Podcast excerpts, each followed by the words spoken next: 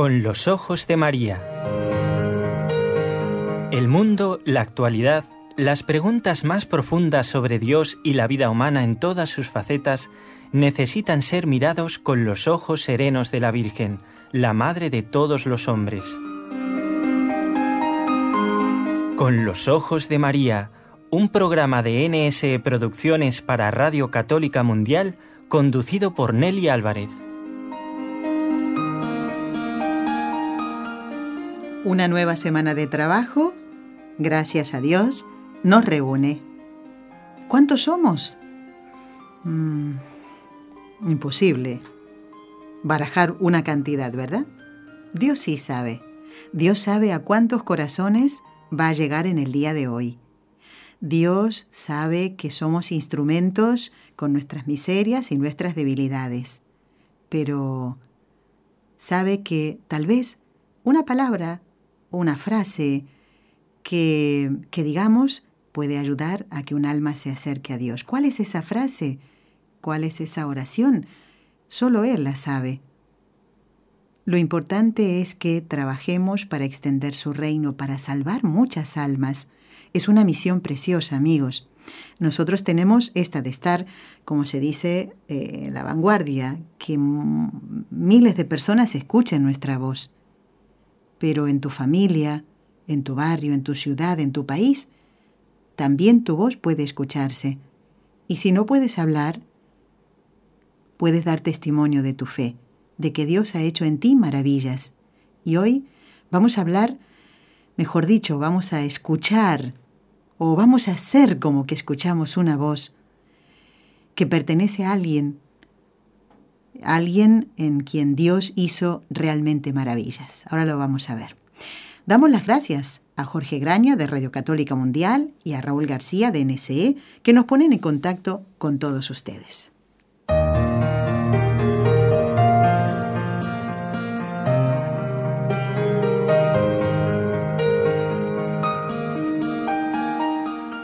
Este programa corresponde al día 28 de agosto. ¿Por qué decir corresponde? Bueno, por la sencilla razón de que no todo el mundo puede escuchar en directo el programa. Algunos en el podcast, otro en la repetición de esta emisora. Varias veces, afortunadamente. Entonces nadie tiene que hacer problema, hacerse problema porque no ha escuchado el programa a una hora determinada en directo. Tranquilos. Y digo corresponde al 28 de agosto porque este día la Iglesia celebra a San Agustín, obispo y doctor de la Iglesia. Y él, hablando de la vida en Cristo, ¿eh? del estar en Cristo, de la gravedad del pecado, del pecado mortal y del pecado venial, decía, el hombre, mientras permanece en la carne, no puede evitar todo pecado al menos los pecados leves. Pero estos pecados que llamamos leves, no los consideres poca cosa. Si los tienes por tales, cuando los pesas, tiembla cuando los cuentas. Muchos objetos pequeños hacen una gran masa. Muchas gotas de agua llenan un río. Muchos granos hacen un montón. ¿Cuál es entonces nuestra esperanza? ante todo, la confesión. Preciosa frase que encontrarás en el Catecismo de la Iglesia Católica. De allí la tomamos para presentar este programa. Muy particular, un programa muy particular. Vamos a ver. Hace ya mm, bastantes años, la editorial Edivesa produjo este trabajo, eh, que es la obra más importante de San Agustín, sus confesiones. Pues hoy vamos a escuchar en dos partes eh, cuando él habla de su juventud, de su infancia, también de la vida que llevaba, de la vida desordenada, alejado de Dios. San Agustín definió los trece libros de sus confesiones como una alabanza al Dios justo y bueno, ese Dios que hizo en él tantas maravillas, Vamos a ver cómo lo relataría si estuviéramos aquí en el estudio contando con la presencia de San Agustín. Este trabajo nos llega por gentileza de la editorial Edivesa. El guion fue escrito por Teresa Uriburu y esa voz preciosa, con mucha unción, y que nos hace pensar que San Agustín nos está hablando y contando su vida, es la de Manolo Portillo. Vamos a escuchar esta primera parte, lógicamente es larga, son largas las confesiones de San Agustín. En este programa nos alcanzará unos pocos minutos. Vamos a esa primera parte entonces de las confesiones de San Agustín en este día en que la Iglesia celebra a este gran santo.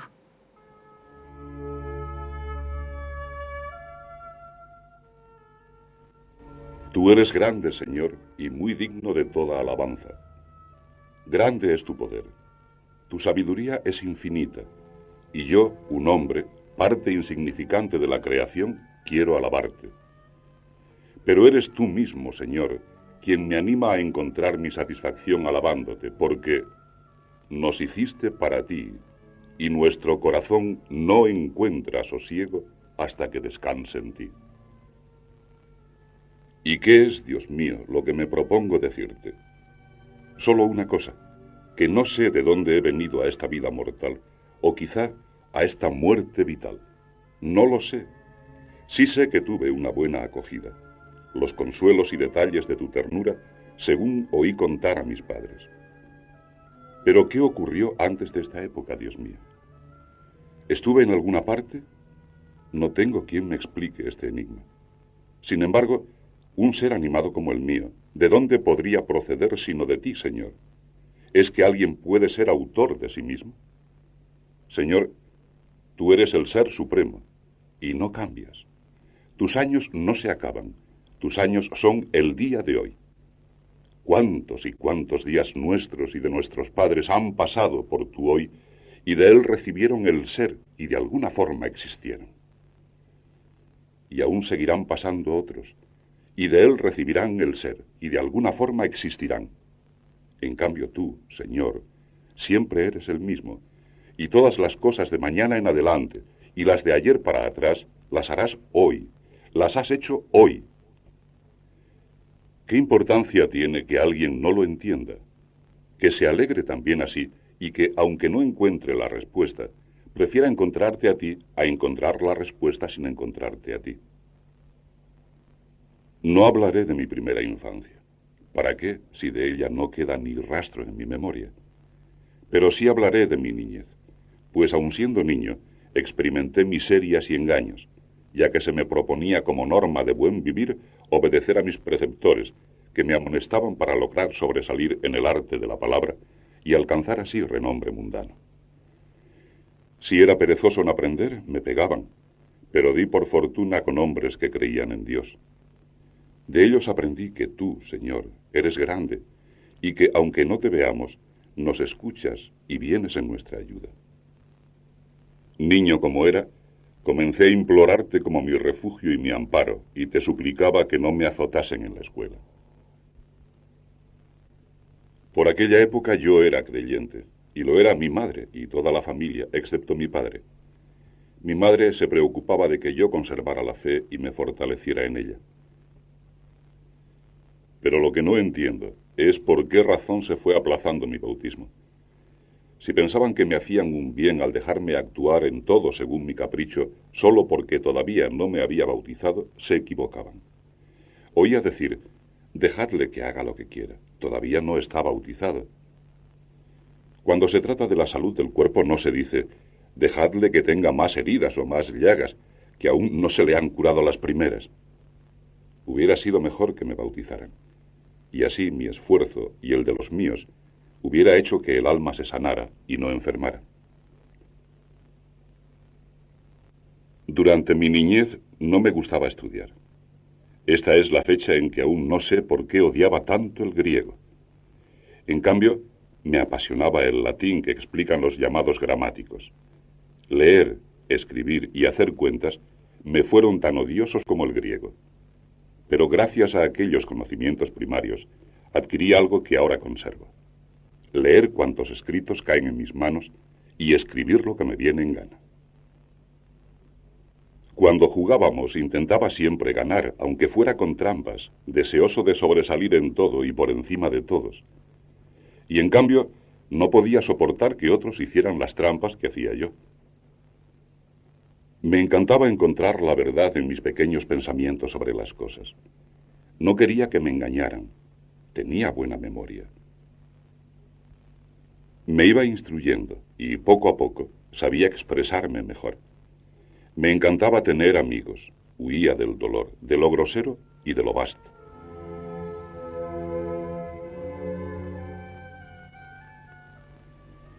Cuando llegué a la adolescencia, ardí en deseos de hartarme de las más bajas cosas y llegué a envilecerme.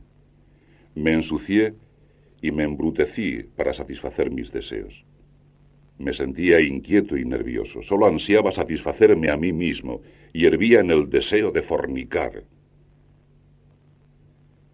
A mis dieciséis años me entregué totalmente a la carne, al furor de la satisfacción sensual, permitida y hasta aplaudida por la desvergüenza humana, pero contraria al amor de Dios. Ni siquiera los míos se preocuparon de que evitara tanto pecado. Más bien al revés, porque recuerdo que cierto día en que mi padre me vio en los baños y observó las señales de mi pubertad, vi como si se alegrara pensando ya en los nietos que yo podría darle, y fue a contárselo satisfecho a mi madre. Pero tú, Señor, ya habías inaugurado tu templo en el pecho de mi madre. Aunque yo no estaba bautizado aún, ella temió que me internara por sendas tortuosas, y con gran seriedad me recalcó que evitara la fornicación. Poco caso hice de sus advertencias, pues me parecían cosa propia de mujeres que me hubiera dado vergüenza obedecer.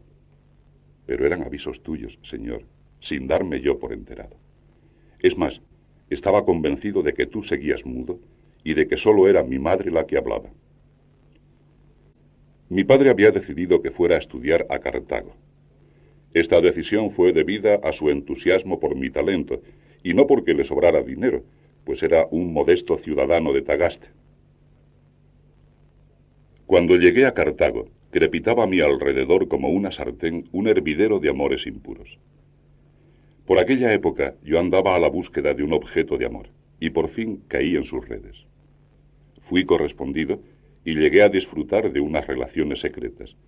Y aunque pude gozar del vínculo del placer, pronto siguieron como varas de hierro candente celos, sospechas, temores, enfados y peleas. Los estudios que realizaba, que se llamaban nobles, tenían por objeto conseguir sobresalir en los tribunales frente a los contrincantes, se lograba tanto mayor éxito y elogios cuanto más procedimientos fraudulentos emplearan. Yo era el número uno de mi promoción en la escuela de retórica y me sentía orgulloso e hinchadísimo de soberbia y pedantería. Siguiendo el programa usual de mis estudios, llegué a un libro de un tal Cicerón, cuyo lenguaje todos admiraban, aunque no igualmente su contenido. Este libro incluye una exhortación a la filosofía y lleva por título Hortensio. Su lectura cambió mi manera de pensar, mis aficiones y mis sentimientos. De repente me pareció que todo era vacío e inútil, y de una manera inexplicable en mí comencé a desear con todo mi corazón la verdadera sabiduría. Tenía yo entonces 19 años, y hacía dos que había muerto mi padre. Recibía de mi madre el dinero para mis estudios. Motivado por este libro, deseaba ardientemente remontar el vuelo hacia ti por encima de las cosas terrenas. Eras sin duda tú, Señor, quien, sin que yo lo supiera, me atraías a ti, porque en ti está la sabiduría, y el amor a la sabiduría tiene un nombre en griego, filosofía. Aquel tipo de literatura me iba enardeciendo en ese amor.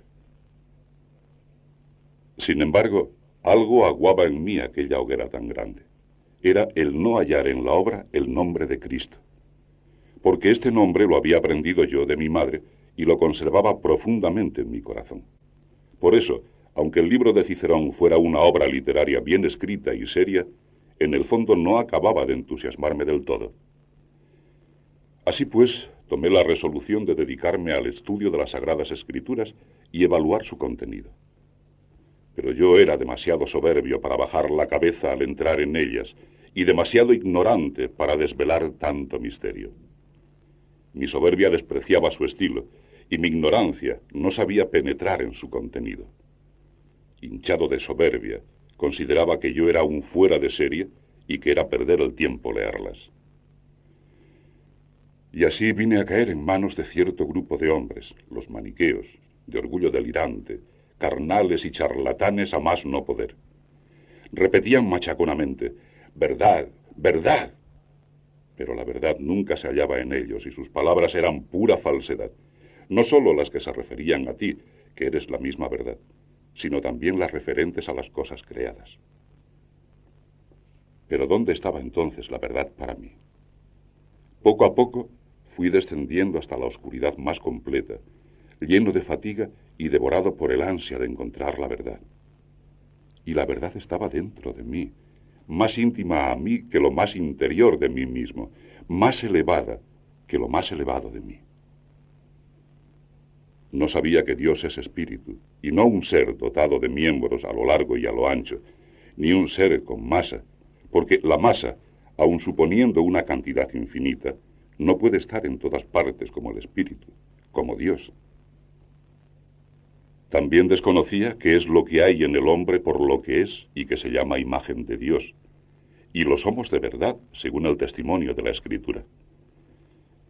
Tampoco tenía idea de la verdadera justicia, la que juzga no por la costumbre y las apariencias, sino por la ley rectísima de Dios. Como desconocía estas y otras muchas cosas, me reía de la vida de los patriarcas y de los profetas escrita en las Sagradas Escrituras, aunque al reírme de ellos, ¿qué conseguía sino que tú te rieras de mí? Fui cayendo poco a poco e insensiblemente en las extravagancias enseñadas por los maniqueos, al punto de creer que cuando los higos se arrancaban del árbol, ellos y la higuera, que era su madre, lloraban lágrimas de leche.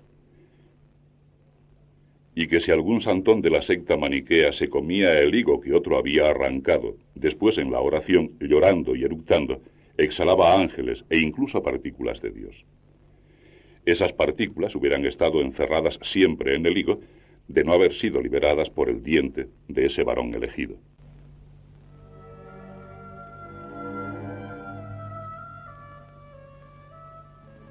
Después de aquellos años pasados en Cartago, abrí cátedra por primera vez en Tagaste, mi ciudad natal. Entretanto, mi madre, fiel cristiana, lloraba por mí porque veía mi muerte espiritual. Tú la escuchaste, Señor. La escuchaste y no desdeñaste las lágrimas que regaban la tierra donde oraba. Porque si no, ¿cómo explicar aquel sueño con que la consolaste? Un sueño que significó tanto para ella que después de él volvió a admitirme en su compañía, pues había empezado a negarme hasta que me sentara en la mesa con ella ante el horror y aversión que le provocaban las blasfemias de mi error maniqueo.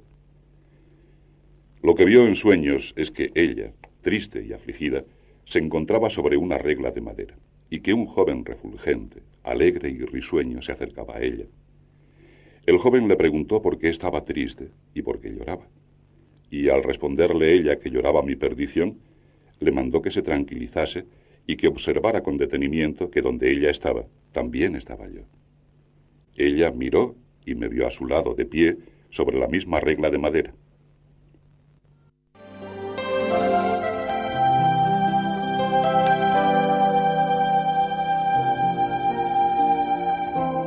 Estás escuchando en Radio Católica Mundial el programa Con los Ojos de María, en vivo y en directo, presentado por el equipo Nuestra Señora del Encuentro con Dios desde Barcelona.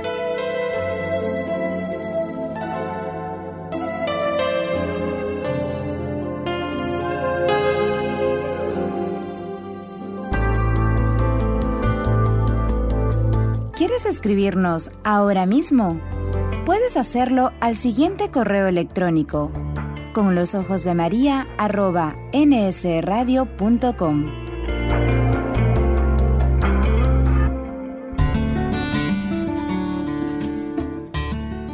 Intención de oración del Papa Francisco para el mes de agosto. Por los artistas de nuestro tiempo, para que a través de las obras de su creatividad nos ayuden a todos a descubrir la belleza de la creación.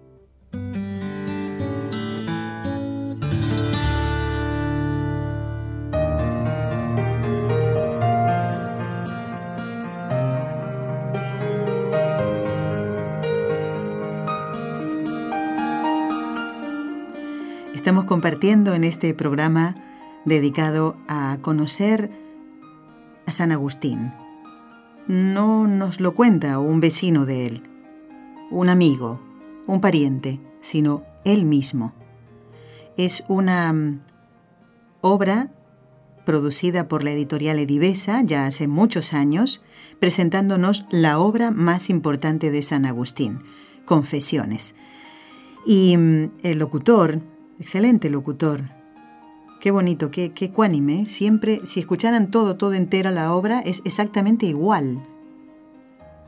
Sus inflexiones, su modo de decir, para que nos quede, para que vayamos meditando, vayan prestando atención a cada una de las cosas que nos va diciendo San Agustín en este caso, ¿no? Y mm, antes de la pausa escuchábamos al santo contarnos ese sueño que había tenido su madre, que él creía que era de una manera, pero no, no, no, no. Vamos ahora a escuchar qué significaba realmente ese sueño de Santa Mónica.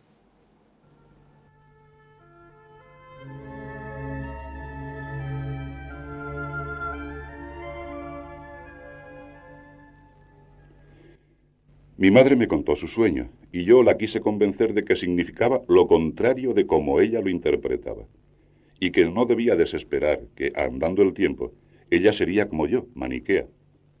Sin vacilar un instante me respondió, no, lo que se me dijo no es que yo habría de estar donde estás tú, sino que tú estarías donde estoy yo. Te confieso, Señor, que me impresionó más tu respuesta por medio de mi piadosa madre que el mismo sueño con que tú le anunciaste lo que había de realizarse, aunque sería mucho más adelante. Le diste, Señor, otra respuesta a mi madre por medio de un sabio obispo.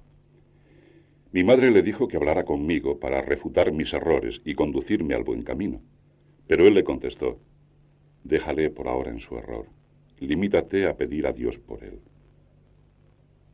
Ya descubrirá él mismo en sus lecturas los errores y la impiedad de la secta maniquea. Es imposible que se condene un hijo de tantas lágrimas.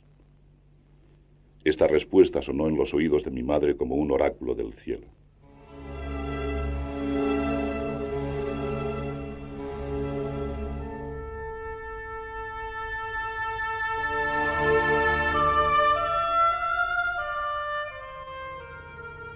Mi parte, yo convivía por entonces con una mujer a la que guardaba fidelidad. La había conquistado en mis locas aventuras. Entonces experimenté la diferencia entre el amor conyugal, que fructifica en los hijos, y la unión lasciva que rechaza a los hijos, aunque una vez nacidos se les quiera. Por otra parte, también consultaba a los impostores cuyos horóscopos reprueba la piedad cristiana. Por eso es bueno confesarte, ten misericordia de mí, Señor, sana mi alma, porque he pecado contra ti. Por entonces me hice tan amigo de un antiguo condiscípulo, que su amistad era para mí más deliciosa que todos los placeres de aquella época, y se fundamentaba en parte por el interés en los mismos estudios. Hasta había logrado yo apartarle de la fe cristiana, interesándole por las supersticiones perjudiciales que yo seguía. Pero he aquí que de repente enfermó y estuvo mucho tiempo sin sentido, bañado en un sudor de muerte. Se le administró el bautismo en estado de inconsciencia, temiendo por su vida. La realidad, sin embargo, fue muy distinta. Mejoró poco a poco, y tan pronto como le pude hablar, intenté reírme de su bautismo, creyendo que también él se reiría conmigo. Pero mi amigo, mirándome horrorizado, como si fuera un enemigo, me atajó y con admirable libertad de espíritu me dijo que si quería seguir siendo su amigo, no hablase de esa manera. Pocos días después, estando yo ausente, le volvió la fiebre y murió. Qué terrible dolor para mi corazón. Cuanto veía a mi alrededor me entristecía. Le buscaba por todas partes y ya no estaba. Tenía el alma atormentada y triste. No sabía qué hacer conmigo mismo. Pero debo decir que, más que a mi amigo, amaba yo mi propia vida. No sé qué raro sentimiento había nacido en mí. Sentía un gran tedio de vivir y a la vez un terrible miedo a la muerte.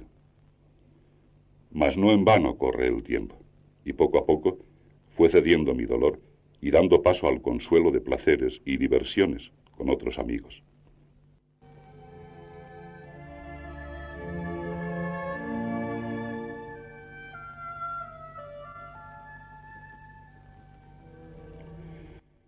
Recuerdo que a los 20 años, poco más o menos, cayó en mis manos un escrito de Aristóteles.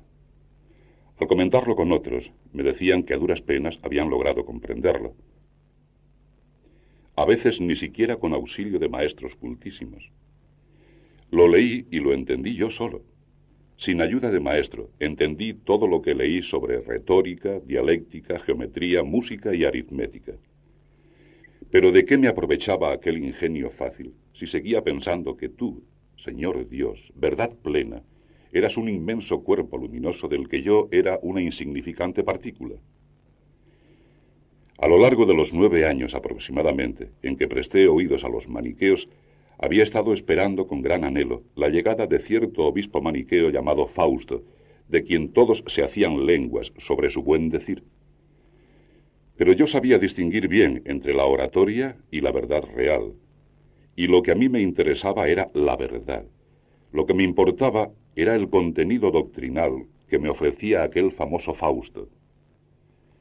Cuando pude hablar con él, le presenté algunos problemas a fin de que despejara las dudas que me tenían angustiado. Fausto, con toda la modestia del mundo, no se atrevió a cargar con tanta responsabilidad. De sobra conocía su ignorancia en tales temas. Esta fue la causa de que aumentara mi desconfianza en los demás doctores maniqueos, visto que el más famoso de todos no había sido capaz de aclarar mis problemas. Por ello, todo el empeño que yo había puesto en progresar dentro de la secta cayó por tierra definitivamente, aunque no hasta el punto de separarme de ella para siempre. Fue obra tuya, en favor mío, la sugerencia que me hicieron de ir a Roma, donde, según decían, los estudiantes eran más disciplinados. Allí enseñaría lo que enseñaba en Cartago. Mi madre lloró amargamente mi partida. Yo la engañé. Ella me acompañó al puerto y se negaba a volver a casa sin mí. La llevé a la ermita de San Cipriano y me escapé por la noche a hurtadillas, y mi madre se quedó en tierra, rezando y llorando.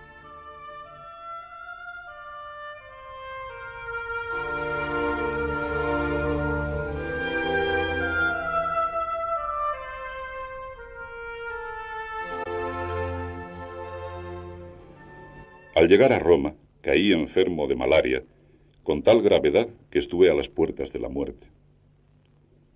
Pero tú, Dios mío, no permitiste que muriera en el estado en que se encontraba mi alma. Mi madre no se enteró de mi postración, pero oraba en mi ausencia por mí. Y tú, que estabas continuamente presente donde ella estaba, salvaste al hijo de tu sierva, que ni aún entonces deseaba el bautismo. En esta ocasión te limitaste a restablecerme corporalmente, esperando la oportunidad de regalarme una salud mejor y más segura. Recuperado de mi enfermedad, comencé a ejercer el objetivo de mi viaje a Roma, la docencia de la retórica. Pero enseguida pude comprobar que los estudiantes romanos hacían trastadas quizá peores que los de Cartago. Para no tener que pagar al maestro, a veces se ponían de acuerdo y pasaban en bloque a otro maestro, faltando así a la palabra dada. Incluso ahora odio a este tipo de gente desleal y rastrera, aunque deseo que se enmienden y estimen más las enseñanzas que reciben que el dinero que pagan. Por ello, en cuanto la ciudad de Milán pidió al prefecto de Roma que le enviase un maestro en retórica, yo mismo solicité que me mandasen a mí. Al llegar a Milán visité a tu siervo, el obispo Ambrosio, celebrado como uno de los mejores oradores de todo el mundo y hombre piadoso que en sus sermones y discursos enseñaba a tu pueblo con todo cuidado tu doctrina. Aquel hombre de Dios me acogió como un padre y me trató con el amor de un obispo.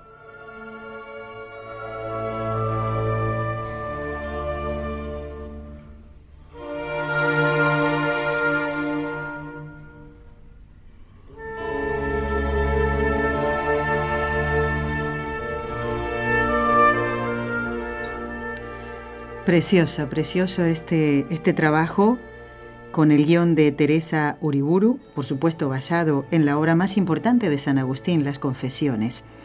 Esta obra es mucho más larga, tiene 13 libros. ¿eh? Como les dije antes, San Agustín decía que era una alabanza al Dios justo y bueno, una alabanza por todo lo que Dios había hecho en él, en este hombre que tal vez a los ojos del mundo estaba perdido, pero no a los ojos de su propia madre. Santa Mónica, ¿eh? la Santa Madre, eh, modelo de madre cristiana que celebrábamos ayer en la iglesia. Qué bonito, ¿no? El 27 de agosto Santa Mónica y el 28 San Agustín.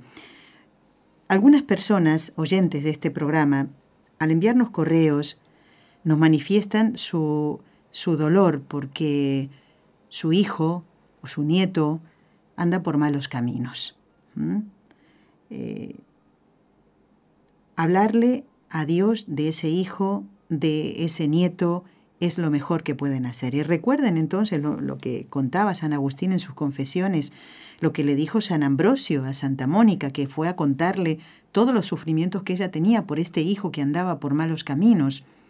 Y le dijo que esté tranquila, es imposible que se pierda el hijo, un hijo de tantas lágrimas. Y lo mismo te dice a ti, querido oyente, madre, padre, abuelo, abuela, por ese hijo o ese nieto que anda por mal camino. Tal vez ahora no puedas hacer nada porque está rebelde, porque no, ni siquiera te deja decirle dos palabras seguidas. Es más, se pone violento. Tal vez haya intentado levantarte la mano. Y prestemos atención a lo que decía San Agustín en sus confesiones. ¿eh? Ese pensamiento que vino a Santa Mónica, déjale en su error, déjale. Si no puedes hacer otra cosa, déjale en su error, déjalo ahí. Pero no dejes de hablarle a Dios de ese hijo y de ese nieto, que por tu fe, por tu perseverancia, por tu frecuentar los sacramentos, por estar en gracia de Dios, Dios no puede dejar de escucharte. El Papa Francisco en su cuenta de Twitter también envió un mensaje eh, referido justamente por la fiesta de Santa Mónica y decía el Papa, ¿cuántas mamás eh, vierten lágrimas como Santa Mónica para que sus hijos regresen a Cristo. Y decía el Papa, no pierdan la esperanza en la gracia de Dios. No la pierdan, para nada, para nada, aunque todo esté negro, como que no puedes pensar otra cosa más que aquí no hay solución. No, no, no, porque estás como subestimando lo que Dios puede hacer en un alma. Y si no, fijémonos en San Agustín, la vida desordenada que él, que él llevaba. Reza a Dios por tu hijo, reza a Dios por tu nieto.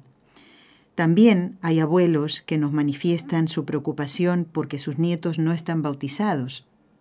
A mí me gustó mucho ese ejemplo que puso San Agustín en sus confesiones, que decía, eh, si un niño está enfermito y tiene muchas heridas, para curarlo van a, van a esperar que tenga más heridas van a esperar que se haga más daño. ¿Verdad que no? Es que eso sería necio, sería insensato, sería una locura esperar que tu hijo se lastimara más para llamar al médico y que lo venga a curar. Pues es una analogía muy buena para pensar en, en, en el bautismo de nuestros hijos, nuestros nietos. Y sabemos de muchos abuelos que sufren por esto, porque ustedes mismos nos han escrito y nos lo han manifestado no perder la esperanza, porque la esperanza viene de Dios. No nos desesperemos. Eh, la esperanza viene de Dios. Aunque veas todo negro, confía, confía en Dios. Él, Él lo va a hacer. ¿eh? Tú pon todos los medios que puedas y no dudemos de la fuerza y del poder que tiene nuestro Señor. Hacemos una pausa cortita y vamos a, dar lectura a algunos correos que tengo ya un atraso bastante grande en la lectura de, esos mensajes tan bonitos que nos envían ustedes.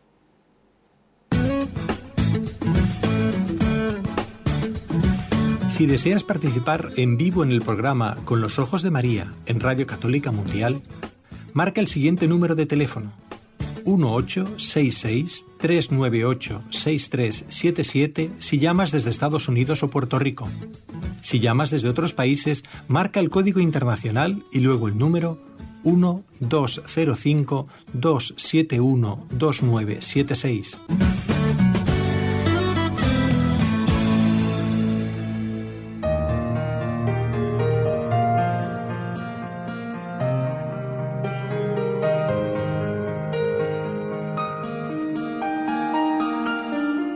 Hay muchos mensajes.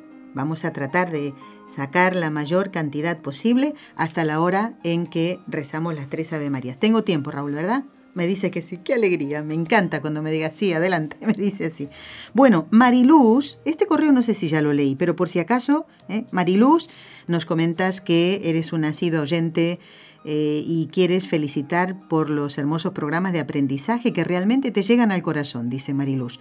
Y nos cuenta que el pasado 15 de agosto conmemoraron a la patrona de la diócesis de Oruro, a la Virgen de la Asunta.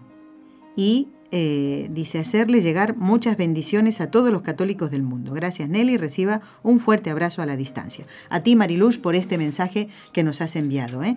Y qué bonito, ¿no? Celebrar y en ese día justamente eh, la, Asunción de Nuestra Señora a la Virgen de la Asunta no podía ser de otra manera. Bueno, aquí nos escribe Joselo, que nos envía una foto muy bonita de una bella imagen de Jesús crucificado traída, eh, llevada por los españoles en el siglo XVIII. Dice, lo felicito por el programa, siempre nos ayuda a caminar en clave de fe. Bendiciones y saludos desde Huaraz, en Perú, tierra de montañas y la hermosa cordillera blanca. Qué bonito. Gracias por la foto, José, lo la he visto. ¿eh? Como digo, siempre me miro todas las fotos que nos envían. Ana Rosa nos dice, aquí escuchándolas me alegran sus programas y aprendo muchísimo. Reciban un fuerte abrazo. También tú, Ana Rosa. Quiero saludar también a Marta Elena, que esto pasó antes de que nos fuéramos a Lourdes, el 14, el día de San Maximiliano. Eh, nos llamó Marta Elena después que terminó el programa y yo no la pude atender porque no siempre puedo hacerlo. Así que sepa que me han dado el mensaje ¿eh? y gracias por esa llamada. Era para saludarnos y hablar un poquito con nosotros. Desde México nos llamaba. Marta Elena, te mando un abrazo muy fuerte y hasta otro momento, si Dios quiere. ¿eh? Bueno, ¿quién más nos escribe por aquí? A ver, Rosy dice, no sabes con qué ansias espero los días del programa. Es tan fascinante todo lo que nos traen y nos enseñan y sobre todo enamorarnos más para conquistar el reino de nuestro Señor a través de la Santísima Virgen. Gracias por tan lindo programa. Gracias a ti, Rosy. Y aquí hay un oyente de Cuba que nos dice, ya quisiera poder hacer radio o televisión católica en Cuba, nos dice José. ¿eh? Él es, eh, vive en, Manzanillo, al sur oriente. ¿eh? Venga, José, pues anímate. No sé si será ahora tan fácil eh, poner una radio. No conozco la realidad de medios de comunicación en Cuba. Eh, no debe ser fácil, supongo yo. Pero, ¿por qué no? Tal vez. A ver, se me ocurre. No limitar eh, el extender el reino de Dios a la radio y a la televisión. ¿Por qué no, José, comenzar, no sé, con algunos pequeños artículos? Por ejemplo, basarte en el catecismo, eh, sobre los sacramentos, eh, sobre la fe. Así empezó eh, para convertir los corazones en San Francisco de Sales, en la zona de, de Chambray, era si no me equivoco, en Francia. Y como no le hacían caso, pues él hacía unos pequeños como folletitos o menos, un par de hojitas y los tiraba por debajo de la puerta. No sé, yo te animo. Porque a lo mejor eso es más fácil ahora. Supongo, ¿eh? Es evidente que quieres trabajar para el Señor, José. Anímate, ¿eh? Venga. Bueno, ¿qué más? Aquí nos escribe Mildred. Mildred quiere dar las gracias por el nacimiento de Tomás, que todo ha salido muy bien, dice nuestro Señor tiene la última palabra. Gracias Nelly a todo el equipo de Con los Ojos de María por hacer posible este milagro. Nosotros no, lo hace el Señor. Lo que hacemos nosotros es rezar, Mildred, y tú lo sabes, ¿eh? Así que gracias por comentarnos esto. Nos estamos enterando últimamente de favores de la Virgen, favores que ustedes han pedido a Nuestra Señora de Fátima, a Nuestra Señora de Lourdes. Hoy nos comentaba ¿eh? un compañero de trabajo, como la Virgen les ha concedido lo que pedían y mucho más ¿eh? en cuanto al estado de salud ¿eh? de la mamá de este compañero. Bueno, aquí nos escribe Patricia, dice, este año no se me dio poder viajar y me dio mucha tristeza. Ojalá el año entrante pueda acompañarlos en agosto. ¿Siempre viajan por esta época? Sí, creo que esto lo había contestado hace unos días. Eh, sí, Patricia, todos los años en agosto viajamos a Lourdes con el favor de Dios y este año lo hemos hecho. Así que, Patricia, venga, a hacer tus planes y, a poner verdadero empeño, que el Señor te ayudará. Eh, tenemos que demostrarle al Señor que tenemos interés en algo. Y como esto es algo bueno, Él te va a ayudar, seguro. Dice, gracias por todo lo que hacen por nosotros. Y dice, como les dije, me duele no poder estar con ustedes. Tranquila, Patricia, porque eso ya pasó. No te hagas más problema. Ahora a pensar en el año que viene. ¿eh? Todavía falta, pero ya se puede ir pensando. ¿eh? ¿Qué más? A ver, aquí mm, nos escribe Glory de Nueva York. Ella había realizado un, retiro en silencio hace más de un mes, el 14 de julio, y dice, ha marcado en mí un nuevo proyecto y fortalecimiento espiritual. Mm, experimentar la riqueza del silencio me induce a apreciar más esta hermosa joya y compartirla con otros. Qué bueno. Dice, estoy convencida de que la ausencia del silencio es el caos que vive hoy el mundo. Tienes toda la razón. ¿Cuánta gente va bueno, lo vemos nosotros en el metro, en el autobús, con los auriculares a tope, porque hasta lo escucha el que está sentado al lado. ¿Por qué será? Porque queremos llenar nuestro corazón de ruido. Y es como que tenemos miedo de, estar en silencio, ¿no? Porque la cabeza va a empezar a pensar y eso a lo mejor nos da miedo. Necesitamos el silencio. En el silencio vamos a encontrar a Dios, no en el ruido en esa brisa, como dice la Sagrada Escritura, ¿no? En la brisa estaba el Señor, en la brisa estaba Dios. Gracias, Glory, por compartir esto con nosotros. Ana Rosa nos dice, siempre me levanto a escucharla. Ay, espero que no sea tan temprano. Me contaron que en California escuchan el programa a las 7 de la mañana. Nos lo contó Elma. Y también Jaime y sus hijos, que se, se levantan a escuchar el programa. Bueno, pero viene bien, ¿no? Escuchar Mm, el programa tempranito y después cada uno ir a sus actividades. Y el que no, en el podcast. Eh, Ana Rosa dice que se levanta siempre a escucharnos. Me alegra el alma su programa y aprendo muchísimo. Un abrazo y espero conocerla cuando Dios me lo permita y mi salud mejore. Ana Rosa, te ponemos en manos del Señor para que vaya todo bien. Con toda la alegría. Noemí nos dice, Nelly, gracias por transmitirnos y enseñarnos nuestra religión católica y la esperanza. Muy bien. Eh, gracias, Noemí. Roxana dice, les escribo desde Lima, Perú para agradecerles todo el bien que hacen por este medio de comunicación, particularmente con el programa Con los Ojos de María y todo el equipo. Procuro no perdérmelo.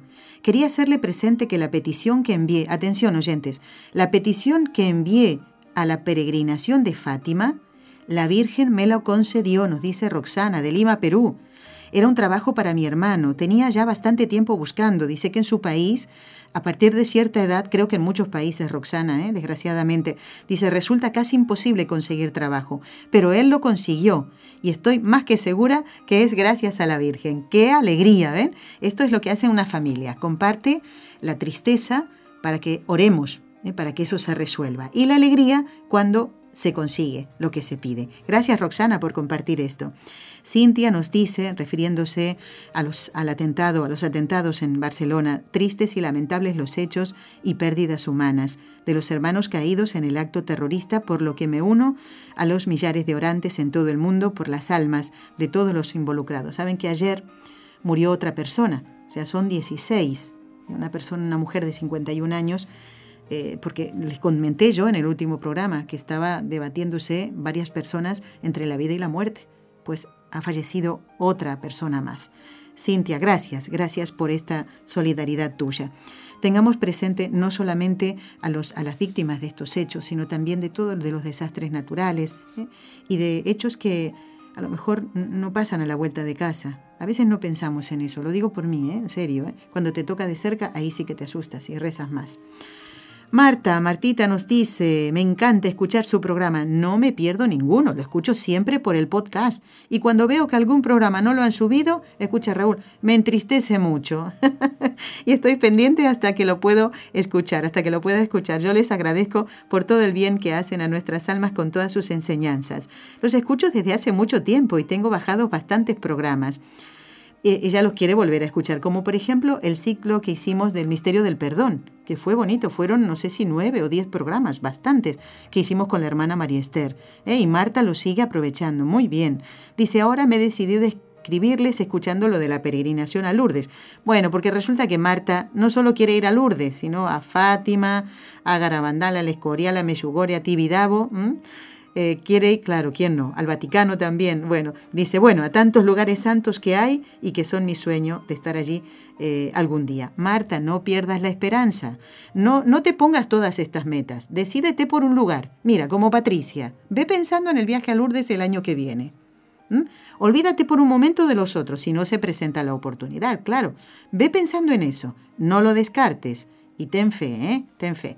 Bueno, vamos a rezar, Raúl. Tengo más correos, pero vamos a ver. Deme un momentito que voy tachando lo que he leído. Ahora sí. Es para no volver a leerlo porque después me falla la memoria. Vamos entonces a encomendar hoy. A ver, seguro que las abuelas y las mamás acompañarán y se sumarán a esta oración. Hay muchos Agustines por el mundo, muchos, pero también hay muchas Santa Mónicas, muchas Mónicas.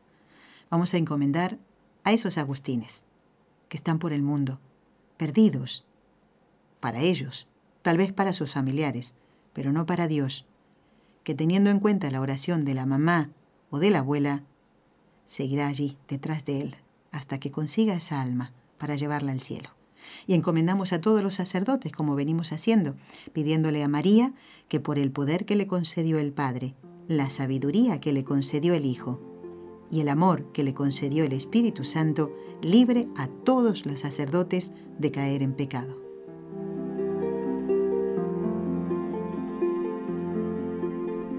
Dios te salve María, llena eres de gracia, el Señor es contigo, bendita tú eres entre todas las mujeres, y bendito es el fruto de tu vientre, Jesús. Santa María, Madre de Dios, ruega por nosotros pecadores, ahora y en la hora de nuestra muerte. Amén. Dios te salve María, llena eres de gracia, el Señor es contigo, bendita tú eres entre todas las mujeres, y bendito es el fruto de tu vientre, Jesús. Santa María, Madre de Dios, ruega por nosotros pecadores, ahora y en la hora de nuestra muerte. Amén. Dios te salve María, llena eres de gracia, el Señor es contigo, bendita tú eres entre todas las mujeres, y bendito es el fruto de tu vientre, Jesús. Santa María, Madre de Dios, ruega por nosotros pecadores, ahora y en la hora de nuestra muerte. Amén. Dios Padre Todopoderoso, por intercesión del Inmaculado Corazón de María, te pedimos la santidad de los sacerdotes del mundo entero.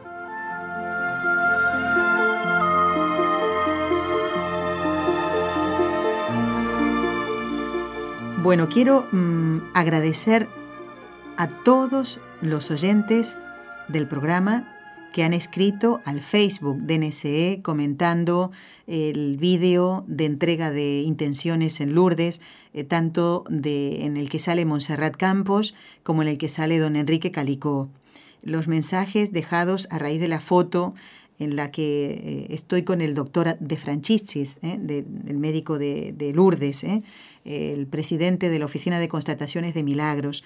Todos mensajes muy bonitos les invito a mm, que, esto, que el simple hecho de publicar una foto o un vídeo les ayude a acercarse más a Dios, ¿eh? a acercarse más al Señor por intercesión de María, a confiar que a quién va a escuchar primero Jesús, sino a su propia madre. ¿Hemos pensado esto alguna vez? ¿Mm? Eh, María no tenía que pedirle a Dios que se convirtiera a su hijo, porque Jesús era Dios pero hoy en el mundo muchas mamás necesitan que las apoyemos con nuestra oración. ¿eh? Bueno, quiero también, eh, ya me queda poquito tiempo, decirle a Jackie, que es una oyente que nos eh, preguntaba sobre la niña Mari Carmen, Mari Carmen González Valerio. nosotros le habíamos enviado una imagen de la santita, de esta niña santa, y dice que ella está compartiendo con otros amigos, ¿no? Y quiere confirmar cuándo la canonizaron. Pues Jackie todavía no es recién, o sea, va en proceso de beatificación y canonización, pero es venerable, todavía no ha sido beatificada y mucho menos canonizada. Voy a buscar el programa en el que Enrique Calicó nos habló de Mari Carmen, para que tú lo puedas escuchar. No sé si ya eras oyente del programa en esa época. No lo tengo presente en, en las listas que tengo aquí de este año 2017 y de noviembre, de noviembre de 2016 para aquí me he fijado, pero no está. Voy a tener que fijarme en los archivos. Así que ya te contestaré, me lo voy a dejar aparte tu mensaje y también contestarle a Tomás, que nos escribió desde Veracruz, en México. Saluda a toda la producción. Él escribió al Facebook y dice que eh, nos escucha por mm, medio de Radio Católica Mundial. Realmente es un programa que me ayuda mucho, ya que en mi parroquia soy catequista y formador de monaguillos y lectores. Mira qué bien. La razón de mis mensajes es preguntar por la imagen de Nuestra Señora del Encuentro con Dios, que le gusta mucho y él quiere construir una capillita para ella. ¿eh? Tomás, nosotros hicimos también un programa dedicado a Nuestra Señora del Encuentro con Dios. Voy a buscar en los archivos ese programa y voy a darte el mensaje a ver si lo podemos hacer para el próximo programa, el del miércoles. Estén muy atentos, tanto Jackie como Jackie no sé de dónde es, no me pone aquí, y como Tomás de Veracruz en México, para que ustedes puedan ubicar esos programas y les ayude, ¿de acuerdo? ¿Mm? También quiero agradecer a Carlos que nos dice, un gran abrazo queridas hermanas, gracias por esos testimonios, se refiere a los testimonios de los eh, peregrinos de Lourdes. Qué programa tan maravilloso y cómo es de grande el amor de María Santísima. Ya lo creo, Carlos. Dios los bendiga, les pido oración por mi familia. Así lo vamos a hacer y lo ponemos en la misa del último día del mes, que es el jueves que viene, este jueves, 31 de agosto. Ya se termina el mes. ¡Uf, qué fuerte! Bueno, les anticipo que hablando de Enrique Calicó, Dios mediante va a estar con nosotros el viernes 1. Porque el 30 se celebra en Perú eh, la solemnidad de Santa Rosa de Lima, Así que no se pierdan el programa. No va a venir un peruano, pero ya saben que Enrique los quiere a todos eh, muchísimo, muchísimo, muchísimo. Así que él va a hablar de Santa Rosa de Lima. No se pierdan el programa entonces. Como mm, el 30 ya teníamos otro invitado y, el señor Calico solo puede venir los viernes, dije, bueno, venga, vamos a hacer así. El 1 de septiembre va a estar Enrique Calicó hablando de Santa Rosa de Lima. No se lo pierdan. Como no llame ningún peruano, ay, ay, ay. Me va a doler la cabeza. bueno, es broma. Sería bonito, ¿no? Que le agradecieran al aire a Enrique Calicó el hablar de Santa Rosa de Lima. Y quien te dice que a lo mejor andamos por esas tierras algún día, cuando Dios lo quiera, y vamos a, rezar allí frente a la tumba de Santa Rosa. Y nos vemos, amigos oyentes, ¿eh? Ojalá. Ay, me queda poquito tiempo. A ver si puedo leer este otro mensajito. Es el de... A ver, un momentito, un momentito. Bueno, mm, Aquí, Dori, que nos dice, gracias por llevar mis peticiones a Lourdes, con fe espero en la voluntad de mi Señor. Me encantó la frase que me envió. Ah, bueno, esta Dori eh, agradecía eh, de Florida, ¿eh? en Estados Unidos. Bueno, y tengo más. Me dice Francisca, me gusta mucho su programa. Muchas bendiciones y éxitos. Gracias, Francisca, muchísimas gracias. Y a todos ustedes los esperamos el próximo miércoles, a ver si podemos lograr que esté el doctor Rodríguez Almenar para hablar de la sábana santa nuevamente. No se lo pierdan, ¿eh? Lo intentaremos por lo menos. A rezar todo el mundo para que sea posible. Gracias por acompañarnos. Has escuchado un programa de NSE Producciones para Radio Católica Mundial.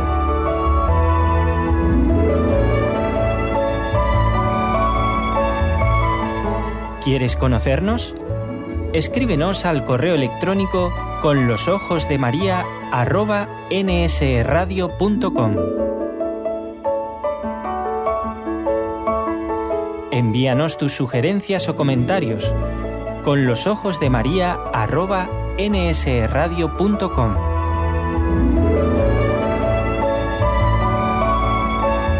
Te esperamos.